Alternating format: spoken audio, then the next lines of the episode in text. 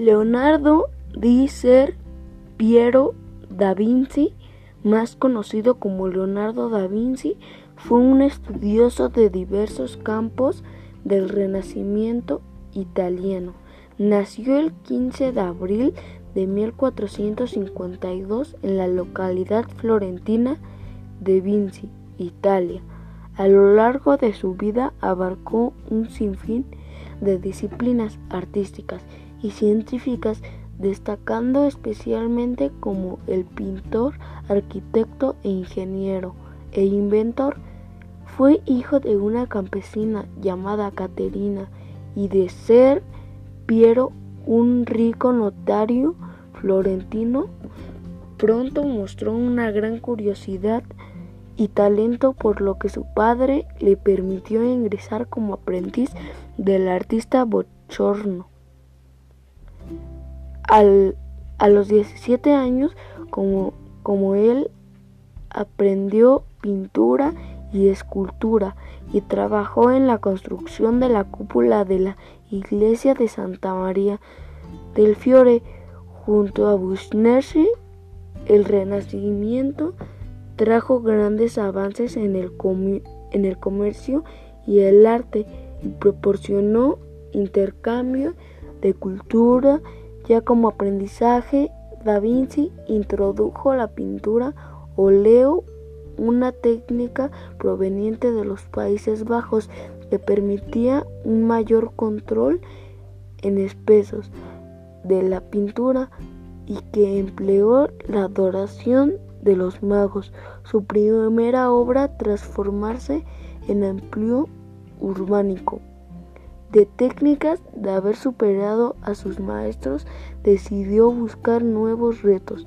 En 1482 marcha a Milán y, se, y presenta ante su duque y mecenas Ludovico Esforza bajo su protección realizó proyectos sobre hidráulica, mecánica y arquitectura, así como algunas obras pictóricas.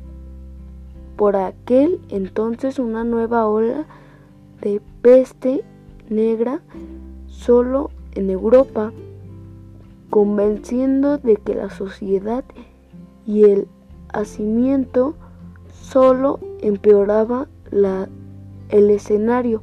Hizo planos para la canalización de ríos, demostrando profundas planos de, de canalización de ríos, demostrando profundas naciones de arquitectura e ingeniería en 1483.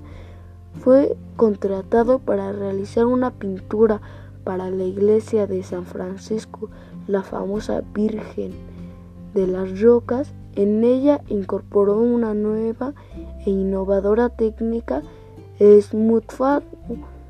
Es con consistía en multiplicar las capas de pintura para conseguir contornos más impresionantes, logrando un efecto de mayor profundidad.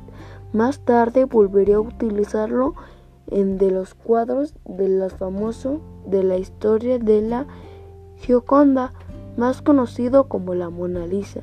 Gracias al esfumato logró crear un efecto óptico en el que la sonrisa del protagonista parece desvanecerse cuando lo miramos fijamente.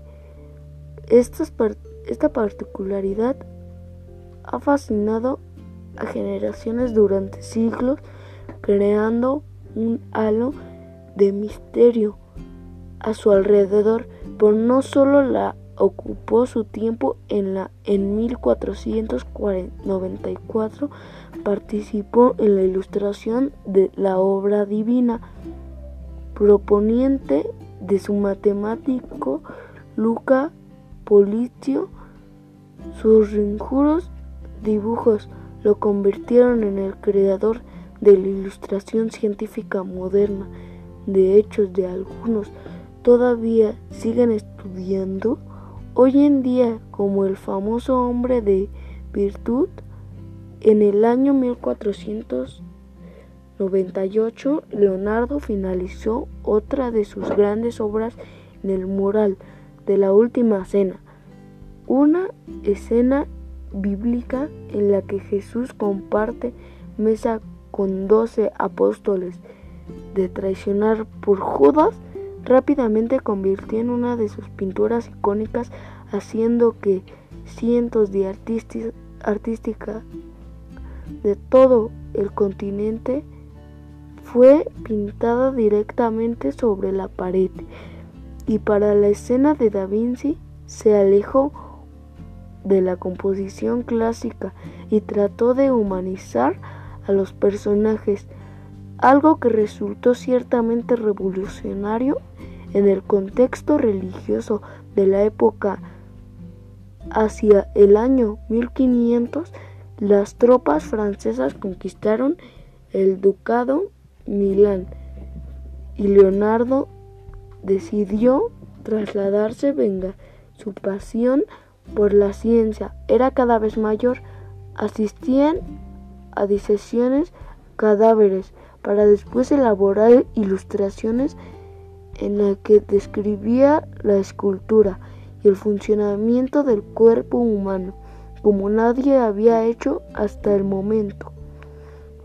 Unos años más tarde, el gobernador de Milán ofreció el cargo arquitecto y pintor de la corte.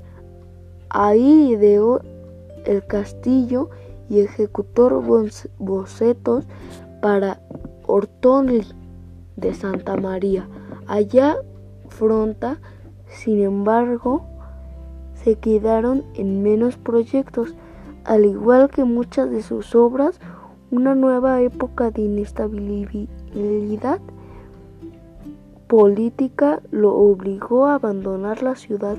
Esta vez se fue a Roma y en el Vaticano volvió a etapa tranquila, bajo las directas del Papa León X dibujó, dibujó mapas e ideó una gran resistencia para los médicos, pero cada vez recibía menos encargos que iba a parar a manos de otros artistas, artistas de la época.